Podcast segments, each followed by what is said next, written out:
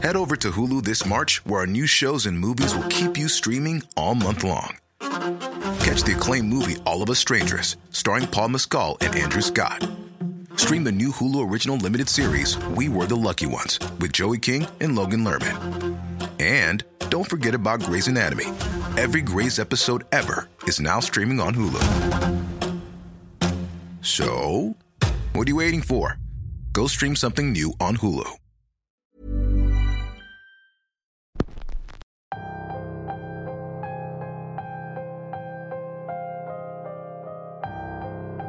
Existen personas que son capaces de comunicarse con los muertos, otras que son incluso capaces de revivir momentos especiales de la vida de otros, pero hay personas que simplemente las pueden ver y escuchar sin que puedan hacer nada al respecto. Y la persona que nos envía estas historias es una de ellas. Bienvenidos una semana más a Radio Macabra, su programa favorito de la noche. En esta ocasión les traemos tres experiencias paranormales que le ocurrieron a una misma persona y que jura son solo la punta del iceberg de todo lo que le ha tocado vivir. El episodio de hoy se titula Perseguida por seres de ultratumba y es traída para ustedes por cortesía de Verónica Salaiza, solo aquí, en Radio Macabra. Éxitos que te matarán de miedo. Espero que les gusten, pues créanme que a nuestra protagonista no le gusta tanto recordarlas. Comenzamos.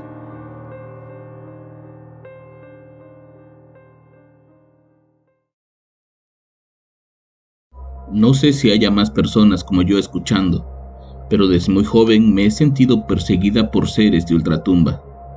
Desde que recuerdo he pasado por experiencias que podría llamar paranormales no sé si es porque tengo una especie de don o simplemente porque soy muy sensible a todo eso, pero es así, y es algo con lo que tuve que aprender a vivir.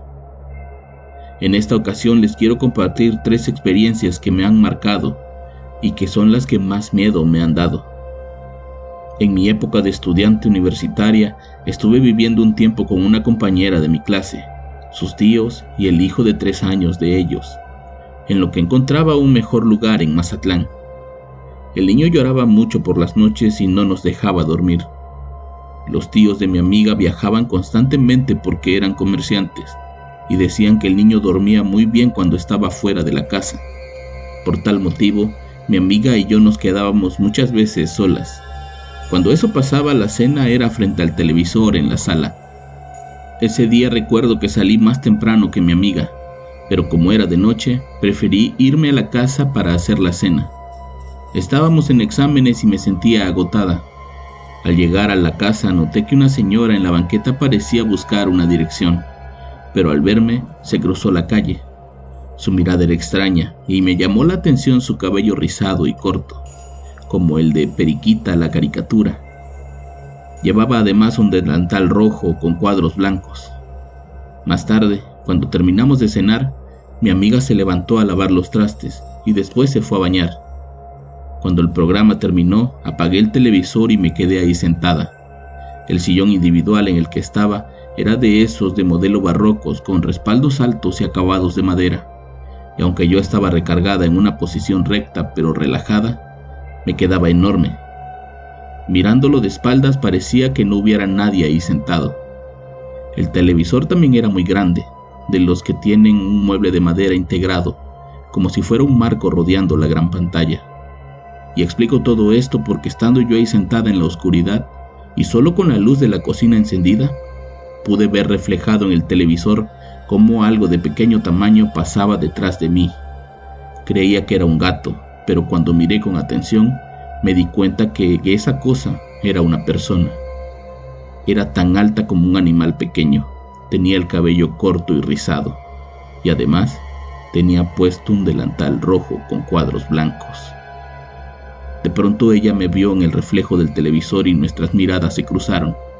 Yo sentí en el estómago un dolor muy fuerte y luego el temor indescriptible que me hizo gritar horrorizada. La señora salió corriendo rápidamente. Mi amiga me encontró con los pies sobre el sillón abrazando mis rodillas y llorando. Los vecinos buscaron por todos lados, pero nunca la encontraron. Pasé la noche sin dormir y al día siguiente me di de baja de la escuela y regresé a casa. Jamás había visto algo así en mi vida y hasta la fecha el estómago me duele cuando lo recuerdo. En otra ocasión, precisamente en una noche de septiembre en la que hacía demasiado calor, me ocurrió algo para lo cual no tenía explicación en su momento. Faltaba poco menos de un mes para la fiesta del primer cumpleaños del bautizo de Gaby, mi hija menor. Decidí hacer yo misma los dulceros que obsequiaríamos a los niños, así que trabajaba en ello por las noches cuando todos dormían. Como hacía mucho calor, abrí la ventana de la puerta de enfrente y dejé la puerta del patio también abierta. No quería encender los ventiladores, pues estaba pintando los dulceros. La casa de mi abuelo materno está junto a la mía y los patios colindan.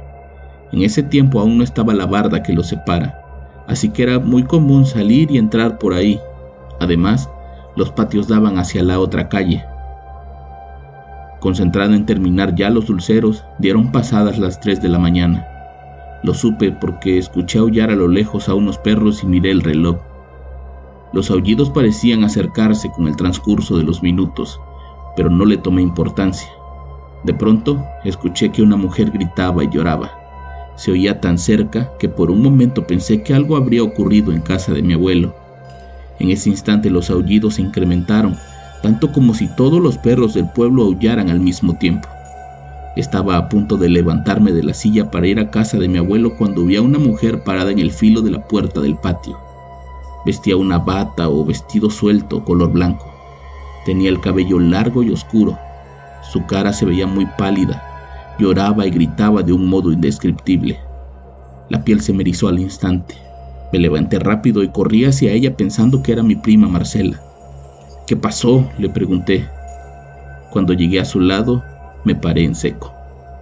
No era Marce. Además, a través de ella podía ver la ropa que yo había lavado esa noche y que estaba colgada en el tendedero justo detrás.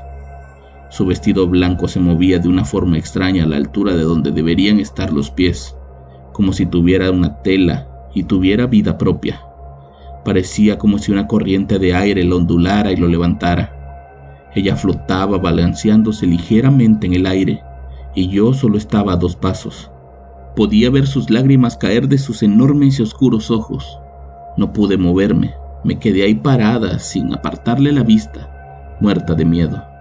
Me sentía aturdida, como si de pronto todo fuera en cámara lenta. Head over to Hulu this March, where our new shows and movies will keep you streaming all month long. Catch the award winning movie Poor Things, starring Emma Stone, Mark Ruffalo, and Willem Dafoe. Check out the new documentary, Freaknik The Wildest Party Never Told, about the iconic Atlanta Street Party. And don't miss FX's Shogun, a reimagining of the epic tale, starring Anna Sawai. So, what are you waiting for? Go stream something new on Hulu. Entonces ella llorando gritó, Te lo dije. Su voz parecía salir de todas partes, hueca, profunda y aguda. Su mirada de dolor me atravesaba, pero yo estaba clavada en el piso. Una ráfaga de aire muy frío empezó a sentirse en todo mi cuerpo y los vellos de los brazos y de la nuca se me erizaron. Se quedó flotando ahí por unos instantes que para mí fueron eternos. Luego, sin dejar de llorar, comenzó a girarse lentamente, gritando la misma frase, alejándose poco a poco en la oscuridad. Y ahí quedé yo, quién sabe por cuánto tiempo petrificada, mientras se iban perdiendo a lo lejos sus gritos y el incesante ladrido de los perros. Cuando al fin pude moverme, cerré la puerta y también la ventana, para salir corriendo a la cama con el corazón a punto de estallar. Debo decir que una de las cosas que más me gustan es viajar en auto. Tengo infinidad de recuerdos hermosos de esos viajes en mi niñez, de aquellos tiempos donde tomabas un mapa e ibas marcando la ruta a seguir, entrar a los pueblos entre caminos terrosos y quedarte un día o dos para conocer. Era común para mí ver personas en la orilla de la carretera, ya sean en grupo o solas, a veces como siluetas transparentes y otras veces como si estuviera viendo a cualquier persona común. de pie, detrás o cerca de alguna cruz, de esas que ponen en los sitios de los accidentes. En uno de esos viajes mi papá se orilló a contemplar un hermoso paisaje al pie de un barranco. Mi hermana y yo nos bajamos y estiramos las piernas mientras mi mamá se quedó sentada en su lugar, con la puerta entreabierta. Papá encendió un cigarro y al terminarlo lo tiró y lo pisó para apagarlo mientras nos decía que era hora de irnos porque la tarde estaba cayendo.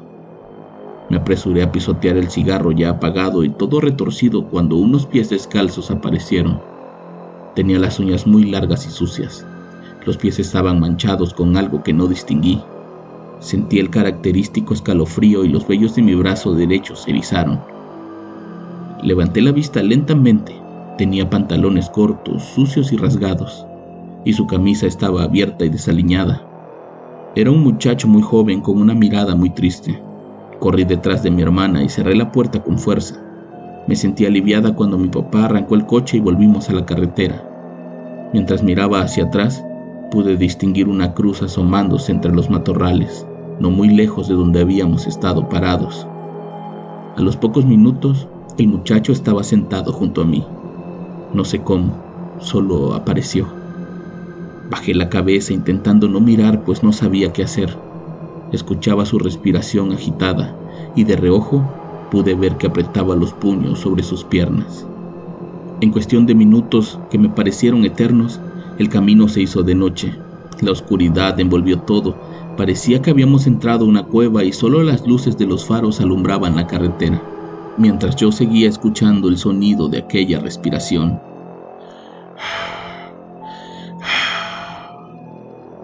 A lo lejos pude ver lo que parecía ser un pueblo.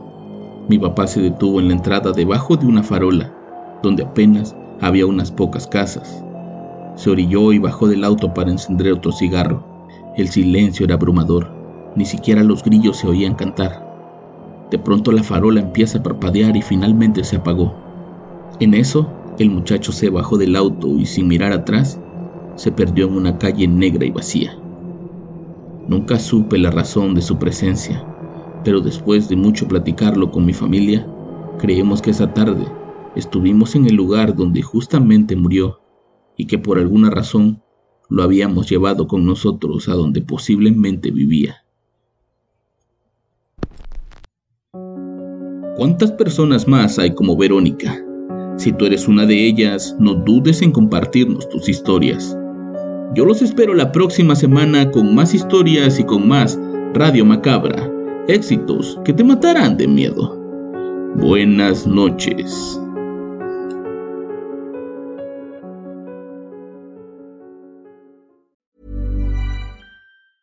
If you thought the only way to get a more defined jawline with natural looking results was through surgery, think again. Juvederm Volux XC is a non surgical injectable gel filler that improves moderate to severe loss of jawline definition and can help you achieve natural looking results with little downtime. Even better, this improved definition lasts up to one year with optimal treatment. No maintenance required. Improve jawline definition for a smooth, sculpted look with Juvederm Volux XC. For important safety information and to find a licensed specialist, visit juvederm.com. That's J U V E D E R M.com. Not for people with severe allergic reactions, allergies to lidocaine, or the proteins used in Juvederm. Common side effects include injection site redness, swelling, pain, tenderness, firmness, lumps, bumps, bruising, discoloration, or itching. There's a risk of unintentional injection into a blood vessel, which can cause vision abnormalities, blindness, stroke, temporary scabs, or scarring. Talk to a licensed specialist to find out if it's right for you.